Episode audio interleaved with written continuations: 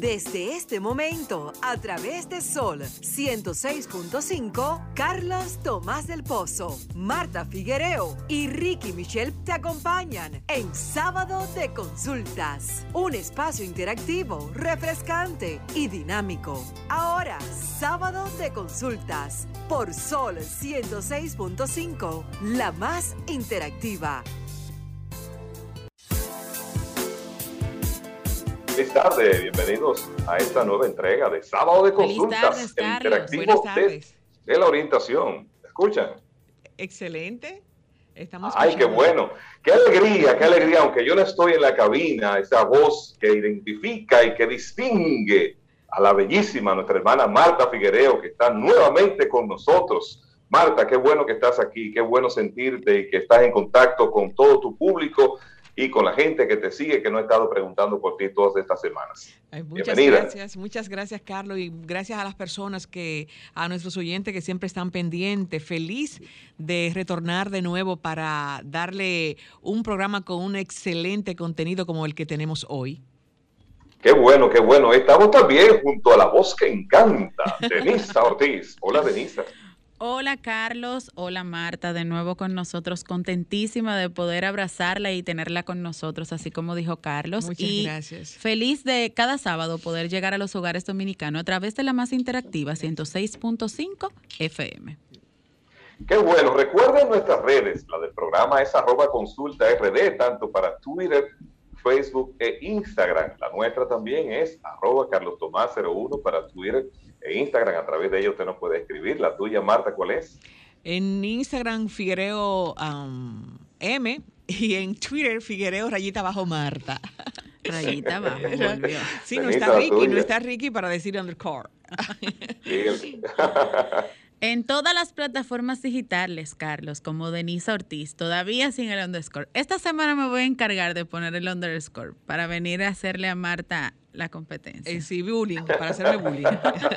Qué bien, nosotros tenemos un contenido muy interesante a los amigos oyentes que recuerden que cada sábado este espacio es una especie de puente entre los invitados que llevamos y ellos con el objetivo de que puedan hacer sus preguntas, puedan contarnos acerca de sus inquietudes y que los amigos que nos acompañan, esos invitados especiales, pues las respondan y compartan sus opiniones. Hoy tendremos dos interesantes conversaciones. Una tiene que ver con el área de la salud bucal. Vamos a tener una odontóloga destacadísima que nos va a hablar acerca de cómo seguir protegiendo la dentadura de las enfermedades más comunes y sobre todo también una definición acerca de lo que es ese tratamiento de canal que muchas personas le temen, ella lo va a explicar, y por qué razones esto se produce. En nuestra segunda conversación, aunque Denise Ortiz siempre recomienda de que se debe tomar agua, hay personas que sacan su espacio para darse sus traguitos y hay que ver cuáles son las bebidas recomendadas para esta temporada de tanta de una temperatura tan alta como, como la que estamos teniendo. Nosotros este siempre al inicio del programa pasamos nuestra mirada acerca de las principales tendencias o informaciones que acontecen no solo en nuestro país, sino también en el mundo. Y la mirada de hoy la queremos dirigir precisamente a algo que ocurrió durante la semana. Todos vieron un video que se hizo viral donde el futbolista Cristiano Ronaldo, pues al momento de iniciar una conferencia de prensa, apartó de su vista dos botellas de refresco Coca-Cola y dijo, ¿verdad?, que agua, que tomaran agua.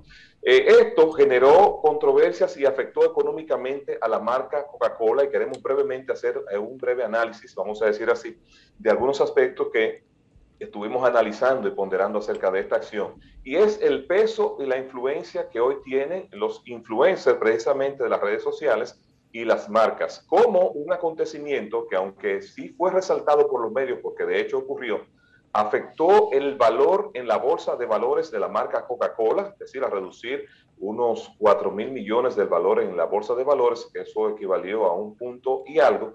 Hay que decir que Coca-Cola había estado confrontando situaciones que no tienen nada que ver con, ese, con esa situación, pero esto, claro, le impactó. Eh, había venido teniendo un descenso y no solo Coca-Cola, sino todas las bebidas que son azucaradas por el tema de que hay una mayor conciencia hoy del consumo de una dieta eh, más saludable, pues han sido impactadas en la medida que ustedes ven que siguen surgiendo estudios que hablan de la incidencia de este tipo de bebidas en la calidad de vida y en la salud, pues la gente hace conciencia y ha dejado de consumir las marcas, este tipo de, de, de, de productos, y esto pues ha impactado sus finanzas. Pero centrándonos en el tema de lo que aconteció en ese momento, la respuesta que la marca dio fue una respuesta inteligente, porque ya ellos no podían hacer nada para recuperar de inmediato lo que habían bajado en la bolsa de valores. Pero si se enfrascaban en una confrontación o como en principio algunas eh, decisiones emocionales que se estuvieron barajando, como de exigirle una sanción a la liga de fútbol, esto hubiese entonces agravado más la situación de la marca. ¿Y qué ellos hicieron? Dieron una muestra de tolerancia y de apertura diciendo que ellos respetaban la decisión de cada cual y que ellos, en, cuando organizan este tipo de encuentros, le ofrecen a los deportistas, aparte de refresco, le ofrecen agua y otras bebidas y que es elección de ellos eh, tomarla. Fíjense que este nicho y esta respuesta de Coca-Cola pues le puso un punto a esa situación que pudo derivarse quizás si se enfrascan en una contienda y pedir sanciones hacia este influencer que tiene nada más y nada menos que casi la misma cantidad que tiene Marta Figuereo en Instagram. Eh, Ronaldo tiene 299 millones de seguidores en Instagram. Quiero, mi, placa. Ronaldo, sí, casi igual que Marta. Ronaldo es un promotor de un estilo de vida saludable, lo cual es consono con esta acción que él hizo. Quizás el escenario no fue el apropiado, pero él eh, se mantuvo firme a su promesa inicial de promover eh, un consumo saludable. No estamos de acuerdo ni estamos diciendo que justificamos el maltrato a esta marca ni a ninguna otra marca, sino lo que estamos diciendo es que hoy el mercado, una decisión de un influencer, por ejemplo, así como puede potenciar una marca, le puede afectar como vimos en ese caso. Así que ya ustedes saben. Muy inteligente, muy inteligente de la marca, porque también esa marca tiene un tipo de agua y está diciendo, bueno, no quiere la bebida, esto eh, toma, prefirió, agua, correcto, y, se ayudó ahí. Bueno, eh, la mirada que tengo es con relación a un adagio o un tema que siempre la gente dice, una frase que dice que el trabajo dignifica al hombre, pero ¿qué tanto dignifica al hombre si literalmente, según un estudio, el trabajo excesivo nos está matando? Eso es, eh, muchas personas están enfrentando un deterioro en su salud, debido a sus intensos horarios de trabajo. Eh, hay una investigación nueva eh, que fue publicado el 17 de mayo de los autores de instituciones como la Organización Mundial de la Salud y la Organización Internacional del Trabajo, que señala que cada año 750 mil personas mueren de enfermedad coronaria isquémica y apoplejía debido a largas horas de trabajo. La enfermedad coronaria isquémica involucra la arteriosclerosis, entonces, eh, muchas veces nosotros tenemos tanta presión eh, en el trabajo y, nos están atacando y salimos a las seis de la tarde de un trabajo de ocho horas, que supuestamente eh, son 40 horas a la semana, pero llega a la casa con el trabajo, te conecta en la computadora con el trabajo y duerme con el trabajo y todavía está, está durmiendo y tú tienes, tu, tu mente está generando ideas. Entonces, ya vemos la cantidad de personas que mueren. Eh, por trabajar excesivamente. A veces no es un trabajo eh, que sea con un, un, trabajo físico, pero el trabajo mental hace tanto daño que ya miren lo que está pasando. ¿Cuántas personas se nos han ido? Y personas también cerca, muy cerca, porque quieren dar el ciento por ciento. Y muchas veces el 100% eh, te lleva a terminar tu vida. Así es. Interesante el reportaje, Marta. en la tarde de hoy, En la tarde de hoy vamos a hablar sobre videojuegos, a esos amantes de los, los famados gamers. Eh, hablaremos del Nintendo Direct e3 del, en el 2021. Para nadie es un secreto que el 2020 fue un año bien difícil y que no podemos olvidar que la pandemia del COVID-19 no solo afectó los cines, los teatros, sino también a los videojuegos, ya que el teletrabajo se convirtió en la herramienta fundamental y arrojó a un lado lo que es el sector económico. Partiendo de esto, eh, la compañía Nintendo anunció el pasado 15 de junio el lanzamiento del Direct e3 y en el mismo no solo está comprometiendo el Nintendo, sino también que le ha tocado hablar sobre el lanzamiento del videojuego Life of Three. En este lanzamiento vamos a ver un, un Nintendo más acabado, también vamos a ver una consola con mayor eh, capacidad de conectividad y con mayor capacidad de megapíxeles en las conexiones de, la, de los Smart TV. Y hay una nueva, anunciaron también que tendrán una nueva, un nuevo lanzamiento remodelado de lo que es Mario Bros. Así que mm. Mario no muere, Carlos. Bueno, si ves, toda esa generación que disfrutaban a esos muñequitos, esos dibujos animados, pues Están hablando de mí, de mi generación que jugamos Mario. Bueno, no, yo, yo, también jugué. No, Marta, yo no me acuerdo, no me acuerdo. ¿Tú no jugaste eso? No, tú veías unos muñequitos que se llamaban Robot, eres formidable. Yo subí estos días un video ahí que me envió un amigo precisamente que sintonía con nosotros desde Tampa, Joaquín González, acerca de una promoción o publicidad de, los, de aquellos años del cigarrillo Monte Carlos. Y entonces decía que el que se acordaba de esa publicidad tenía que haberse puesto ya sus dos dosis y salir con mascarilla. y doble. Así es. Bueno, nosotros vamos ahora a nuestra primera pausa y cuando retornemos ya estaremos directamente en la consulta de salud. Estás escuchando el interactivo de la orientación, sábado de consultas. En sábado de consultas, cápsula de turismo la Organización Mundial del Turismo confirma que 2020 fue el peor año de la historia del turismo, ya que registraron mil millones de viajeros menos en todo el planeta en comparación con el 2019, un ejercicio que cerró con 1.500 millones de viajeros, cifra que supuso una caída del 74% debido a un desplome sin precedentes de la demanda y a las restricciones generalizadas de los viajes impuestas por la pandemia del COVID-19, indica la entidad que recuerda que en la crisis económica global del 2009 el descenso del turismo fue apenas del 4%. En sábado de consultas, cápsula de turismo. En sábado de consultas, cápsula de marketing. Las marcas, en la búsqueda por ser lo más transparentes, cercanas y amigables posibles en redes sociales, se han dado cuenta del poder que sus propios empleados tienen en ese entorno. Los colaboradores son uno de los más importantes embajadores con lo que cuentan las empresas y ahora que TikTok se ha convertido en la red emergente y mientras las empresas no tienen muy claro qué hacer con ella o cómo usarla para conectar con su público objetivo, los colaboradores son una potencial llave para posicionar la marca y para llegar a los usuarios. En sábado de consultas, cápsula de marketing. Estás escuchando Sábado de Consultas por Sol 106.5, la más interactiva. Retornamos, retornamos al interactivo de la orientación. Nosotros hoy no estamos en la cabina, pero estamos muy pendientes. Ese equipo que tenemos allá, integrado por Marta Figueroa y Denise Ortiz, tienen todo eh, bajo control. Así que ustedes saben, muchos amigos están en sintonía. Joaquín González es uno de ellos que está desde la ciudad de Tampa siguiendo el espacio. Le interesa mucho precisamente la conversación que vamos a tener a continuación. Eh, vámonos con la consulta de salud, ¿verdad, Denisa? Así es, Carlos.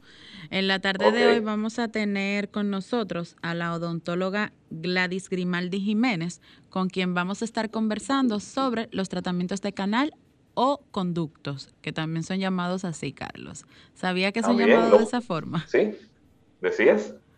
¿Decías, Denise? Que si sabía que son llamados de esa forma. Sí, sí. Lo que sí me preocupa, ¿por qué canal y precisamente en la boca? a uno eso le genera un poco de, ansiedad y de temor quizás a las personas que no son muy asiduos visitantes a la visita odontológica. Eh, ¿Tenemos a la doctora ya? Sí, ya está con nosotros.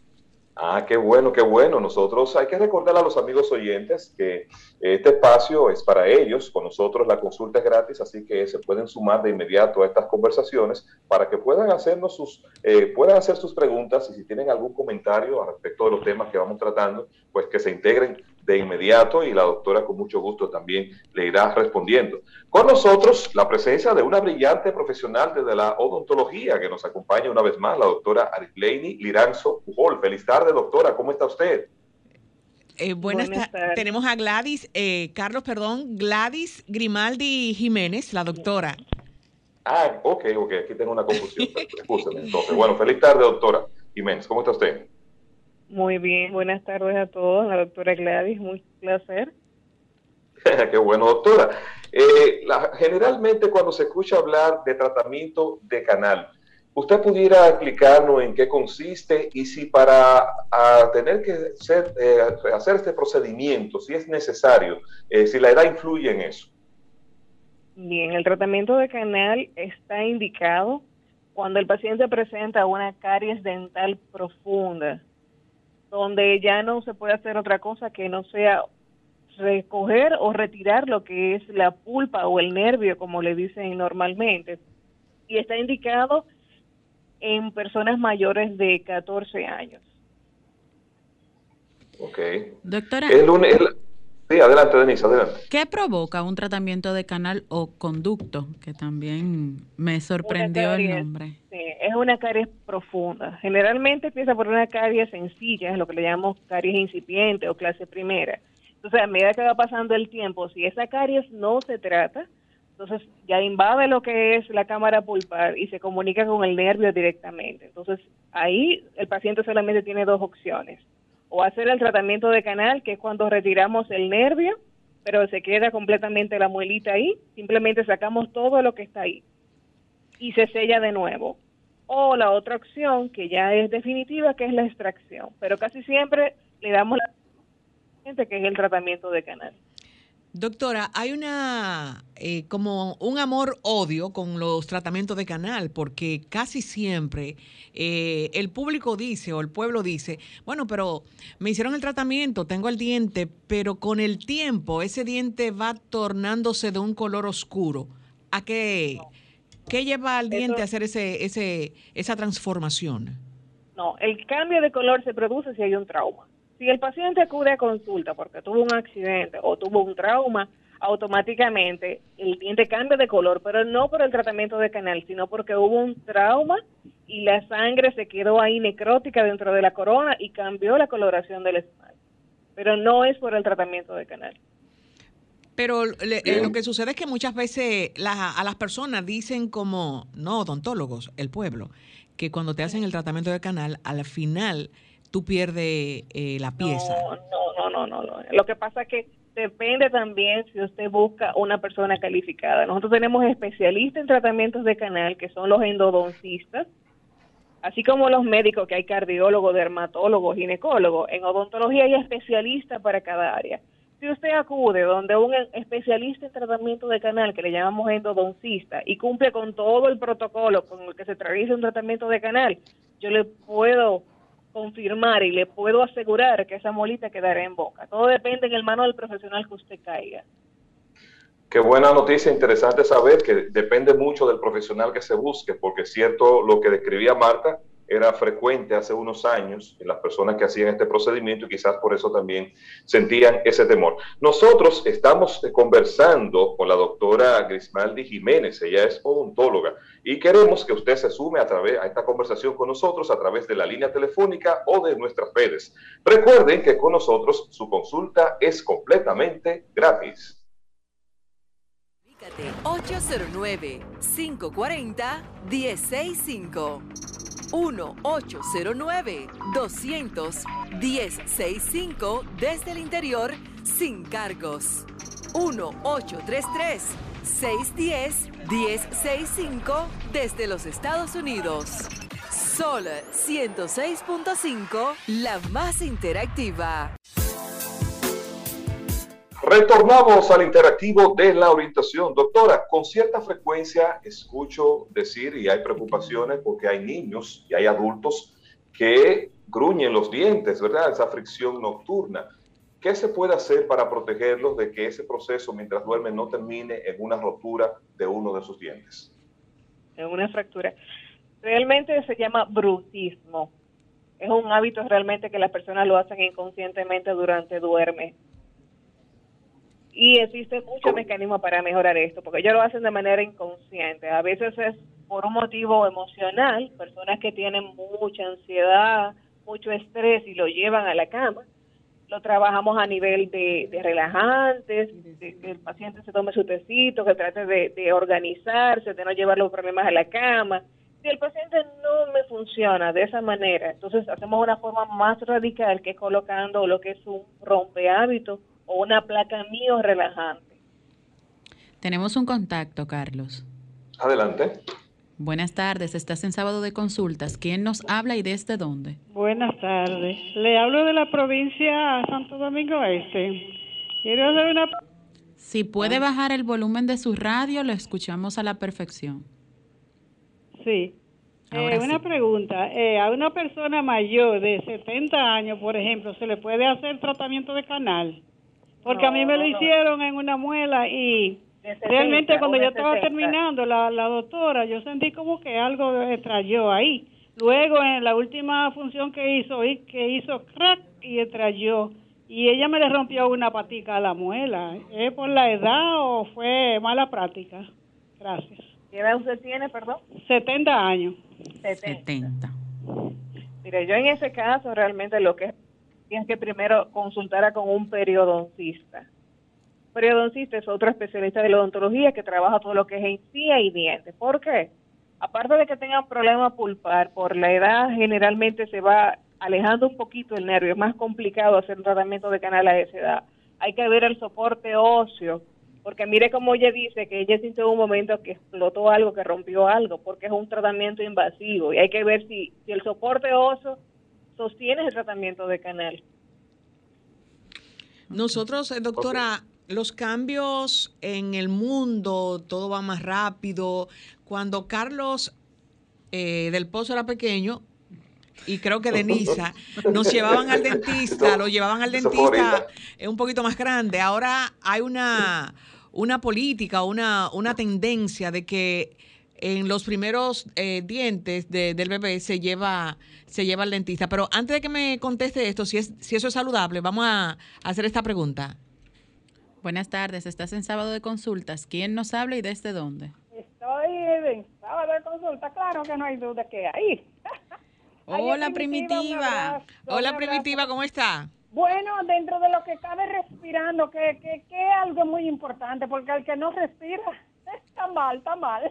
Así es. Un abrazo para ustedes, la doctora, señor Carlos, Denisa y el pueblo de Hola, Doctora, eh, en una ocasión, yo tengo 62 años y antes, eh, o sea, mm, vamos a decir, 30 años atrás, usted iba, uno iba a un médico y se empataba, tenía los problemas de, de caries y se la curaban y le ponían un empate de, lo que se dice platino, lo, oscuro. Entonces, después, de un tiempo acá, yo fui donde una señora que la publicitaba muy como la última Coca-Cola de la que Ronaldo tiró para allá. Entonces, ella me, me, me sacó los empates y, llegó y me puso uno provisorio y después volvió y me quitó ese provisorio, entonces di que me puse el definitivo. Pero mire, para terminar, doctora, esa señora me, me, me, o sea, me, me dañó, me terminó de dañar mi diente porque después yo tuve que ir donde una especialista, que esa sí era especialista, hacer un tratamiento de canal, doctora, dígale algo a esos colegas, a esos colegas que, que, son que son lo que son unos ladrones, y perdone el término, que no son profesionales nada. Gracias, doctora, y perdone. Gracias, primero. Adelante con la respuesta, doctora. Mire, generalmente lo que estaba antes, que ya dice platino, se llama amalgama. Era lo único que había para posterior para utilizar lo que era para hacer recubrimiento o caries que sean profundas. Lo único que había en ese momento era amalgama, lo que la gente le dice platinio. Para colocar esa amalgama hay que hacer una base bastante profunda que normalmente se conecta con el nervio abajo. Entonces, cuando tú la remueves, que fue lo que le hicieron a la señora, se hace una exposición y mayormente terminamos el tratamiento de canal. Entonces, ¿qué es lo que yo recomiendo? Si usted tiene sus amalgamas ahí y no tiene sensibilidad, no tiene dolor y no le molesta, déjela tranquila, no la retire. ¿Por qué? Porque pasa eso. Casi siempre terminamos en un tratamiento de canal por la exposición que hay previamente desde la, desde la preparación hasta el pasar de los años con lo que es el nervio. La pregunta que quedó en el aire, eh, la tendencia, ¿a qué edad es requerida la consulta al odontólogo? Porque vemos padres que los bebés ya tienen su primer dentito o antes y lo están llevando para chequear la encía. Mire, normalmente se recomienda que desde que nace el primer diente, ya sea diente deciduo o de leche, se lleve a un odontopediatra, que son los especialistas de odontología que trabajan con niños. Ahora, si ya usted le pasó esa etapa, llévelo cuando tenga cuatro o cinco años a un odontólogo general. Cuando ya empiezan a erupcionar los primeros dientes permanentes. Pero si le, si está ahora mismo en etapa de transición ya de bebé a un bebé ya mayor, lo puede llevar desde que le, le, salga el primer dientito. Doctora. Bueno, recordamos que, que sí, escúchame, Denisa, que estamos conversando con la doctora Gladys Grimeldi Jiménez. Ella es odontóloga y precisamente por las redes nos llega esta inquietud, doctora, la cual se la comparto enseguida. Eh, es con relación al procedimiento del cepillado y el enjuague bucal. La persona que nos escribe nos pregunta eh, cuál es, debe ser primero, si el cepillado o si el enjuague bucal. Bien. Lo correcto es primero hacer el cepillado. Un cepillado con el cepillo indicado, dependiendo de la condición de cada paciente, porque hay pacientes que tienen sensibilidad otra tiene las encías tan grandes, hay que ver con su odontólogo el tipo de cepillo adecuado que le corresponde. Luego de un correcto cepillado, según las normas, hacemos el enjuague bucal. Si es un enjuague bucal para uso diario, que sea, que sea frecuentemente, debe ser uno que sea libre de alcohol. Que se busque siempre que diga free alcohol. Si es un enjuague indicado, ya sea por un problema periodontal o un problema de sensibilidad, también después del cepillado puro, no lo pueden mezclar con agua. Durante uno o dos minutos debe hacer el enjuague total. Doctora, ¿cómo saber si necesito un tratamiento de canal? O sea, soy paciente, tengo un dolor en una muela, pero ¿qué, ¿hay algún indicio que me dé la muela sin tener una radiografía en mano? si es un dolor completamente insoportable, un dolor que dure más de cinco minutos, usted se puede tomar el calmante que usted, cualquiera, el más fuerte, y el dolor continúa, un dolor constante ahí que no lo deja dormir, eso es 100% tratamiento de canal. Wow. Muchas veces eh, con relación al tratamiento de canal, pero otro, otro tema que es importante porque vivimos, aunque vivimos con mascarilla y estamos con 1.5 metros de distancia, eh, hablemos de lo que es la halitosis, doctora. Eh, ¿Qué lo provoca? Porque hay personas que tienen una dentadura intacta, no tienen caries y presentan este tipo de, de afección. Ya. Mire, normalmente la halitosis viene por eh, acúmulo de comida, por bacterias. Hay que ver realmente si el paciente no tiene absolutamente nada que lo esté provocando, porque casi siempre viene por un problema bucal, ya sea una caries profunda o un mal cepillado o que no se cepilla la lengua. Hay pacientes que se le olvida cepillarse la lengua. O en otra instancia, si vemos que todo está bien, puede ser a nivel bucosinosal, o sea, puede ser una sinusitis o puede ser un problema del estómago también. O sea, vamos a ir descartando por partes. Ok. ¿Existe alguna otra alternativa, doctora, a la hora de un tratamiento de canal o necesariamente la segunda opción sería la extracción? La segunda opción es la extracción. El paciente tú le das las dos opciones.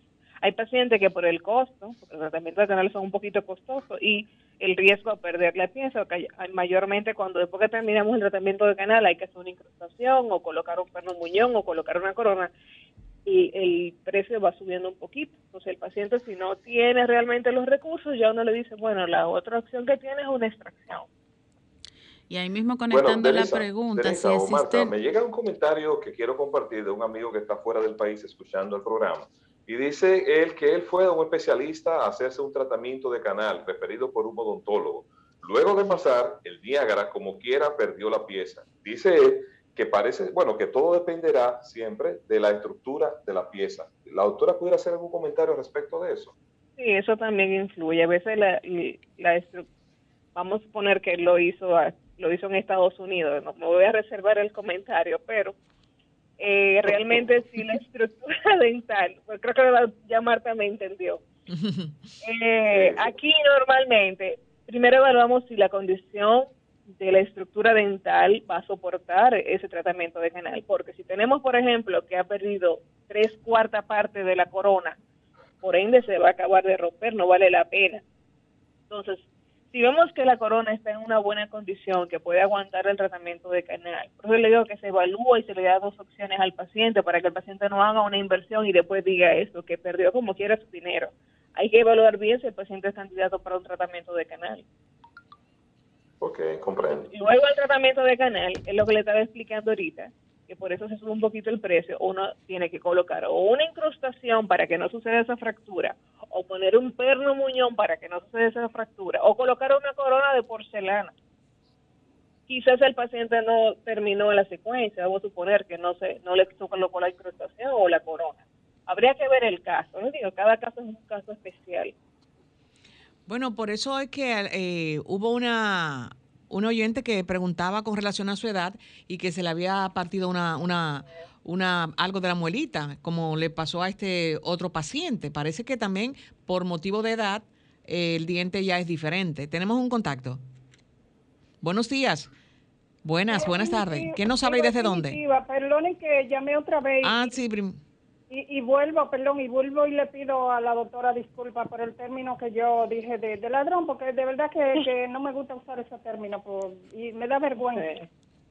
Doctora, eh, ¿cuál es la, importancia? O sea, el hilo dental se usa eh, después que uno se cepilla o antes.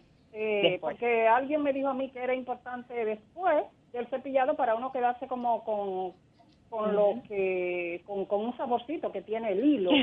Algunos sí, lo primitiva. No, hay tanto por el, sabor. Mire lo que sucede, por ejemplo, es un, es un conjunto, es un complemento.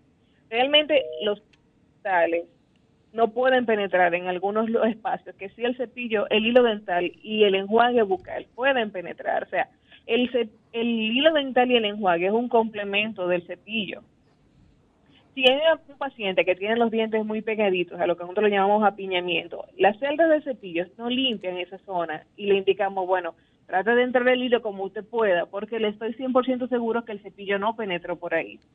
El enjuague bucal, igual. El enjuague, si usted se le olvidó cepillarse la lengua o hizo un cepillado muy rápido, el enjuague bucal termina de limpiar esas zonas donde el cepillo no pudo entrar, tanto lo que es mucosa, carrillo, espacio de la lengua, su maxilar y todo eso, él lo recoge y hace un cepillado completo. Eh, hablábamos al final que las recomendaciones para las personas que tienen este tipo de, afección con relación a la litosis es cuando ya no es la dentadura, ¿qué es lo que nos recomienda el odontólogo? Que visiten entonces a un otorrino para que el otorrino chequee si tiene alguna sinusitis, algún problema de la nariz, porque es todo, es todo un conjunto. Y si el, no es un problema de la sinusitis o un problema de la nariz propiamente, para que me pueda entender, entonces bajamos donde un gastroenterólogo a ver si es un problema ya del estómago, porque todo se comunica, es un mismo orificio, nariz, boca y faringe. Bueno, ha sido pues eh, muy interesante, doctora Gladys Grimaldi Jiménez, esta conversación con usted. Nos gustaría volverla a tener porque particularmente se me quedaron varias preguntas que por espacio de tiempo no se la puedo formular ahora. Por favor, déjenos sus contactos y sus redes sociales. Bien, estamos ubicados en Plaza Ventura, en la carretera Mella. Estamos en la zona oriental, casi frente a Megacentro. Y mis contactos son 829 330-3622, ese es mi número personal, y el de la clínica es 809-435-1114. En las redes sociales estamos como Dental Grimaldi, tanto en Facebook como Instagram y Twitter. Doctora, la felicito por su gran capacidad didáctica, aparte de todos los conocimientos que nos ha dejado en esta interesante conversación en el interactivo de la orientación. Sábado de consultas. Vamos a una pausa. Estás escuchando Sábado de Consultas por Sol 106.5, la más interactiva. Gracias, gracias, gracias por continuar con nosotros en el interactivo de la orientación, sábado de consultas a través de Sol 106.5. Recuerden de que es tiempo que las empresas evolucionen de un abordaje centrado en el consumidor a uno centrado en el ser humano, en donde los resultados financieros vayan de la mano con la responsabilidad corporativa. Para nosotros es un grato placer ahora conversar con la CEO de White Talks, Olga Fernández. Hola Olga, ¿cómo estás? Bienvenida una vez más al espacio. ¿Cómo te ha ido? Hola, hola, don Carlos, ¿cómo se siente? Muy bien, muy bien. Feliz de que estés con nosotros. Como siempre, hay temas muy interesantes que queremos abordar. Y precisamente, mira, Denise Ortiz se ha caracterizado porque cuando entra el verano siempre recomienda que solo tomen agua, pero hay personas que van un poquito más allá y se dan sus traguitos. ¿Tú crees, Olga, que a pesar de que estamos en este verano tan caliente, es recomendable que las personas eh, consuman vinos? Sí, pueden consumir vinos eh, a la perfección. Em, la diferencia es que debemos de tomar en cuenta unos elementos dentro de los vinos para poder realmente seleccionar los más adecuados. Y si bien es cierto que el nivel alcohólico puede aumentar la temperatura del comensal, es una realidad. Entonces, empezando por ahí, debemos tomar en cuenta que quizás los vinos que vamos a elegir no tienen que ser tan alcohólicos, eh, sino alrededor de los 12, 12.5, 13 grados, no más de ahí. Los vinos que seleccionamos no deben de tener una buena acidez, así sea blanco o así sea tinto, y una buena presencia de fruta, de flores, ese bouquet que ellos tienen aromático, pues que nos recuerden estos aromas, porque de una forma u otra es parte de la psicología de refrescarnos. ¿Qué sucede con la acidez? La acidez lo que hace es que nos produce una salivación. La acidez es muy buena para en el caso de los tintos porque es lo que nos define que los vinos tintos pueden ir acompañados de comida. Pero en el caso también de los blancos, en el caso de los rosados, también hacen un efecto de refrescarnos. Lo mismo que sucede también con los espumosos, que tienen una acidez pues bastante agradable para el comensal y además de la efervescencia, producto del gas, pues también es parte de lo que nos refresca. Entonces, en esta temporada es bueno consumir vinos blancos, vinos rosados y, en y también acompañado de vinos espumosos. Pero dentro de este mundo hay variedades que cumplen más con estos elementos que otras.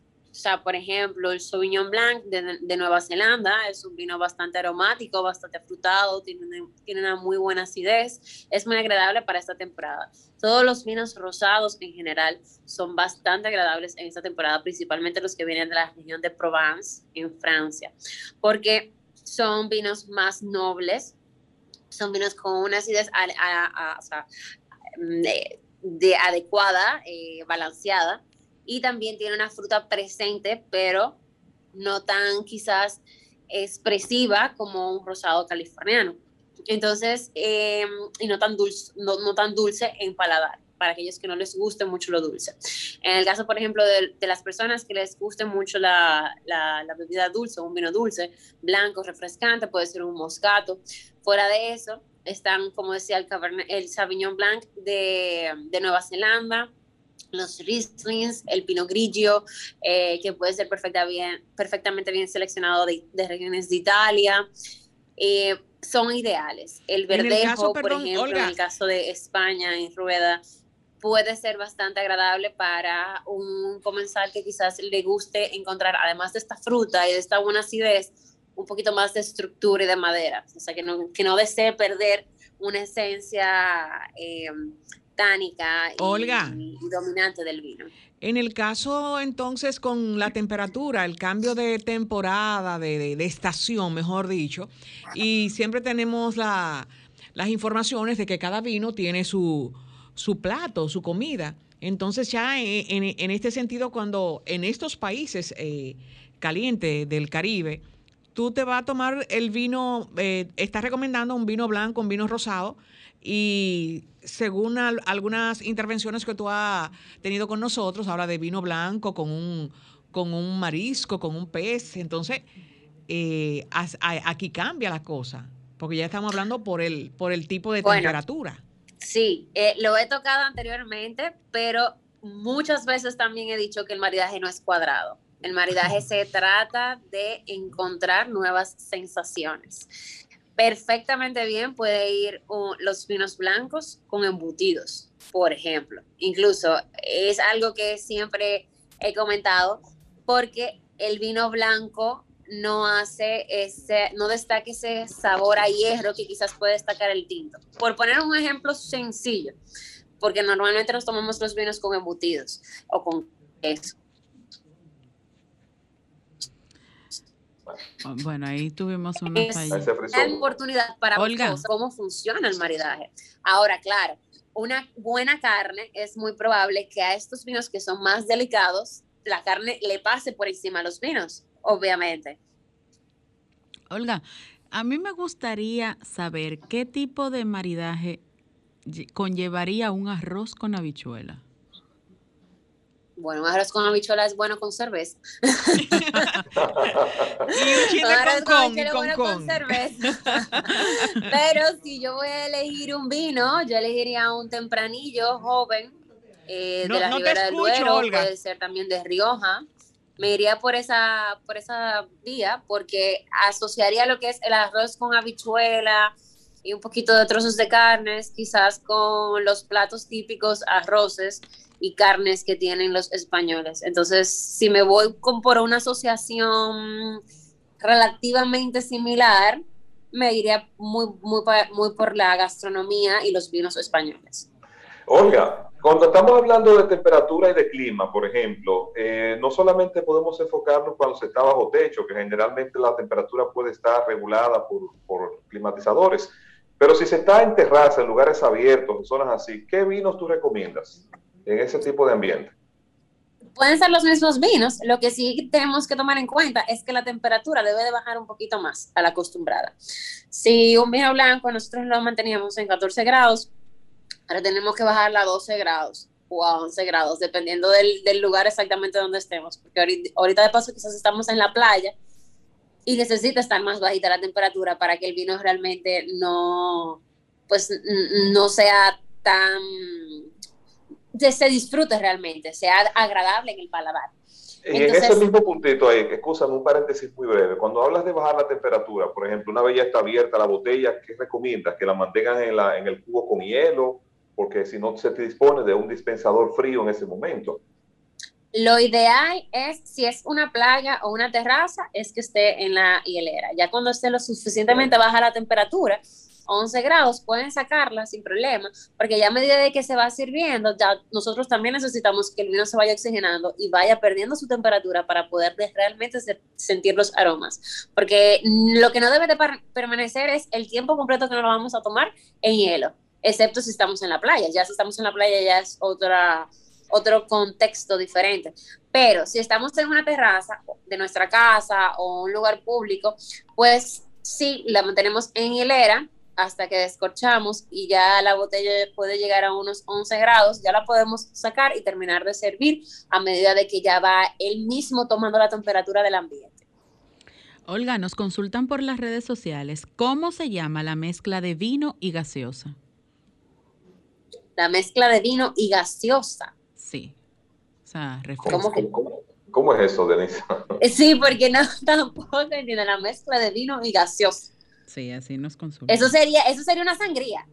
Ah, podría ser. Podría ser. O, o, tomar, porque sí ha recomendado Olga, si tú no eres muy eh, adicta al vino, tomar un poco de vino y agua. Entonces será tomar vino y gaseosa. Bueno, puede ser. No, no, no, no, no. No, no.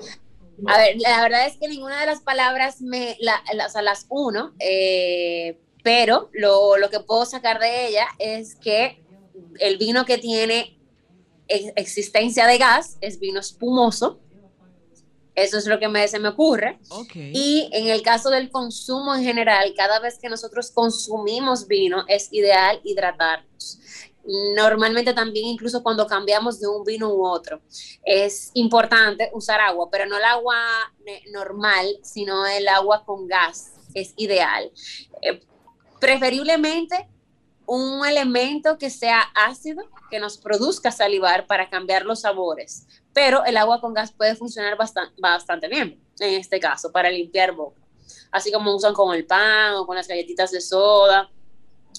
Pero agua y gaseosa digo, perdón, vino y gaseosa no me, no me suena, a menos que sea una sangría que quedaría perfecta, pero les faltarían más elementos, le faltaría la fruta, el triple Pero podría ser lo último que dijiste, que a cambiar de vino y tomar un agua con gas. Bueno, hay cosas a veces que, que, pueden ser inventos que uno todavía no llegue a tener conocimiento, pero hasta, hasta este momento no, no, no sabía tampoco de la existencia de esa combinación. Olga, llegamos al final de esta interesante conversación, como siempre.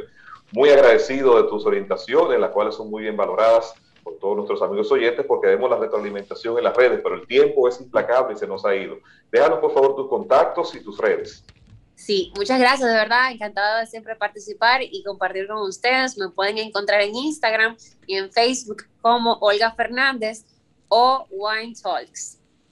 Bueno, excelente. Ustedes mantengan la sintonía porque todavía queda más contenido del interactivo de la orientación, sábado de consultas. Estás escuchando Sábado de Consultas por Sol 106.5, la más interactiva. Denisa Ortiz. Bueno, Carlos, les cuento que la mañana de hoy, al menos en la zona oriental, amaneció lloviendo y todo el mundo me decía en mi WhatsApp de Nisa, ¿y por qué está lloviendo si supuestamente hay polvo de Sahara? Les recuerdo que es probabilidad, de eso se trata eh, la meteorología? Pues les cuento que sí, lamentablemente vamos a tener nubes dispersas, el cielo un poco opaco y con algunos chubascos. Esto se debe a los valores reducidos de humedad en nuestro ámbito local y como resultado vamos a estar viendo esta, esto que mencionaba anteriormente y la presencia de algunas partículas del polvo de Sahara. Entonces la Oficina Nacional de Meteorología informó esta mañana que le están dando seguimiento a la tormenta tropical Claudette, que se encuentra localizada a unos 120 kilómetros al noreste de New Orleans, en Luisiana, que se mueve hacia el al noreste a unos 22 kilómetros y que hasta el momento, por su posición y desplazamiento, no presenta peligro para la República Dominicana. Gracias al Señor. Entonces, Así es. Les, les, recuerdo que las nubes estarán dispersas en nuestro hermoso cielo, mayormente nublado, con pocas probabilidades de lluvias en gran parte del país, chubascos locales y posibles tronadas por efectos del viento. Pero las temperaturas estarán calurosas y como yo soy eco de lo que es la jornada FIT, recomiendo el consumo de líquido, preferiblemente de agua, Carlos. Bueno, está. Tú sabes que vi rápidamente, Denise, antes de irnos al próximo segmento, que Jim Uriel publicó en su cuenta de Instagram que en la madrugada del viernes, cuando los intensos aguaceros precisamente, ocurrieron unas 215 descargas eléctricas en el país y además también en una casa por Arroyo Hondo cayó una descarga, un rayo cayó en el techo. o sea que son de las cosas que los fenómenos cada vez están haciendo mucho más agresivos. Bueno, bien difícil. Así es. Entonces lo tenemos ya, nos vamos, ¿verdad? No sin antes mencionarles, lamentablemente el tiempo se nos agota, pero no podemos dejar de mencionar el toque de queda de 7 a 8 de la noche hoy a través de nuestro canal hermano Telefuturo para la República Dominicana y para todo Estados Unidos por TV Quisqueya 1096 Optimum. Tenemos encuentro informal conducido por los periodistas Julio Martínez Pozo y Mildred Charlotte. Hoy con una entrevista súper interesante, nada más y nada menos que con el nuevo defensor del pueblo, Pablo Ulloa. No se la pierdan. Bueno, muy interesante. Señores, llegamos al final. Como siempre, un placer de que nos hayan acompañado a Marta Figuereo, la bellísima, Elisa Ortiz, la voz que encanta, y Carlos Tomás del Pozo. Bye, bye. Bye, nos vemos el sábado. Sol 106.5, la más interactiva. Una emisora RCC Miria.